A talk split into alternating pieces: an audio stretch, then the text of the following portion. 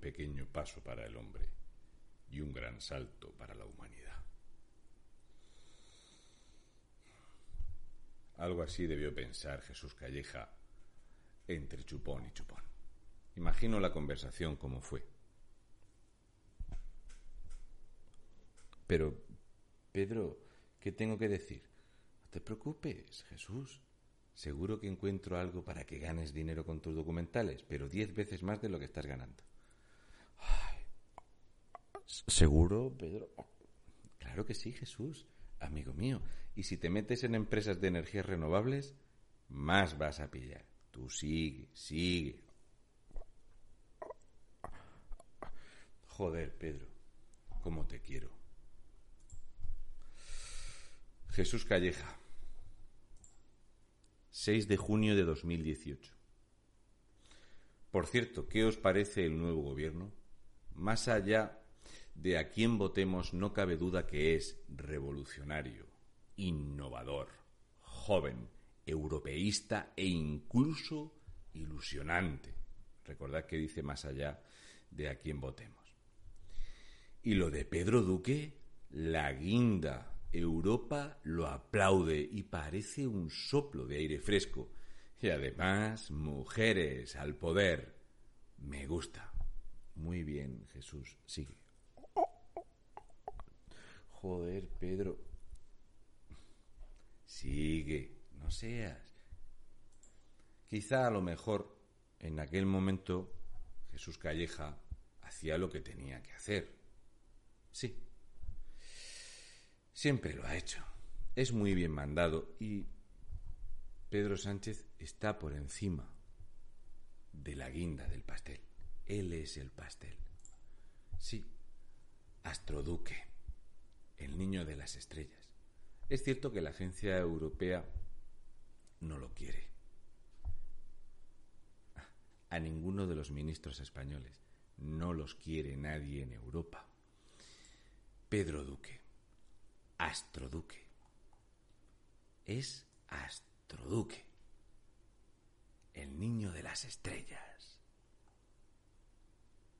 Ah, ¡Qué trabajazo está haciendo!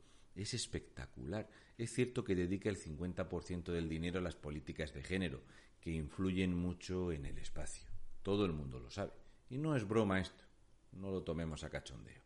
Es cierto que lo más reseñable que ha hecho desde que está en Moncloa es algo así.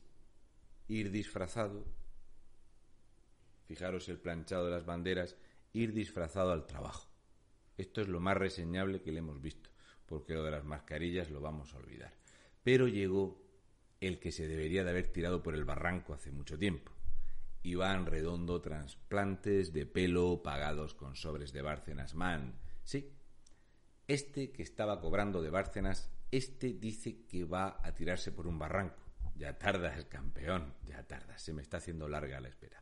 Bueno, pues dice Iván Redondo que España, pues claro, va a tener una agencia espacial tal cual como suena. No os preocupéis porque a lo mejor las cifras no cuadran.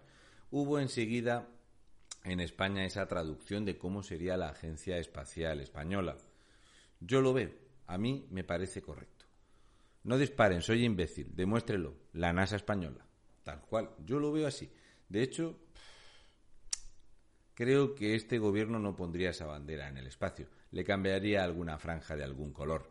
Sí, es que el Partido Socialista tiene las mejores mentes, la gente que tiene mayor visión, la guinda del pastel europeísta, si la gente hacía palmas en Europa cuando los vieron. ¿Qué vamos a poder añadir? Ni quitar ni poner. ¿eh? El gobierno anuncia la creación de una agencia eh, espacial española y Van Redondo enmarca la entidad en la nueva estrategia de seguridad nacional. Pedro, la agencia espacial no era para esto. ¿Tú no crees que se nos está yendo de las manos? Madrid-Barcelona en ocho segundos, no te pido que me lo superes, igualamelo. Porque es así, es el guapérrimo, es su santidad, es Darth Vader, que quiere algo de tu lado oscuro, qué gran imagen de los meconios. Sí, amigos, ha venido él, el reverso tenebroso de la fuerza. Sí, del reverso sabes mucho, el Partido Socialista. Del reverso sale mucho su marido eh, Begoño. Del reverso sabe mucho Marlasca y del reverso sabe un montón y Z. Sí, ellos son la agencia estatal de el espacio. Es cierto que si miramos, por ejemplo, cuánto cuesta una agencia aeroespacial, si vemos cómo se ha endeudado España y la ruina que tenemos encima y que vamos camino de una deuda de más de 2 billones de euros, pues si por ejemplo vemos las cifras del año 2019 de Estados Unidos con 17.219 empleados, con 22.629 millones de euros, de dólares, perdón, el presupuesto para 2021 es de 27.159 millones 480 mil dólares.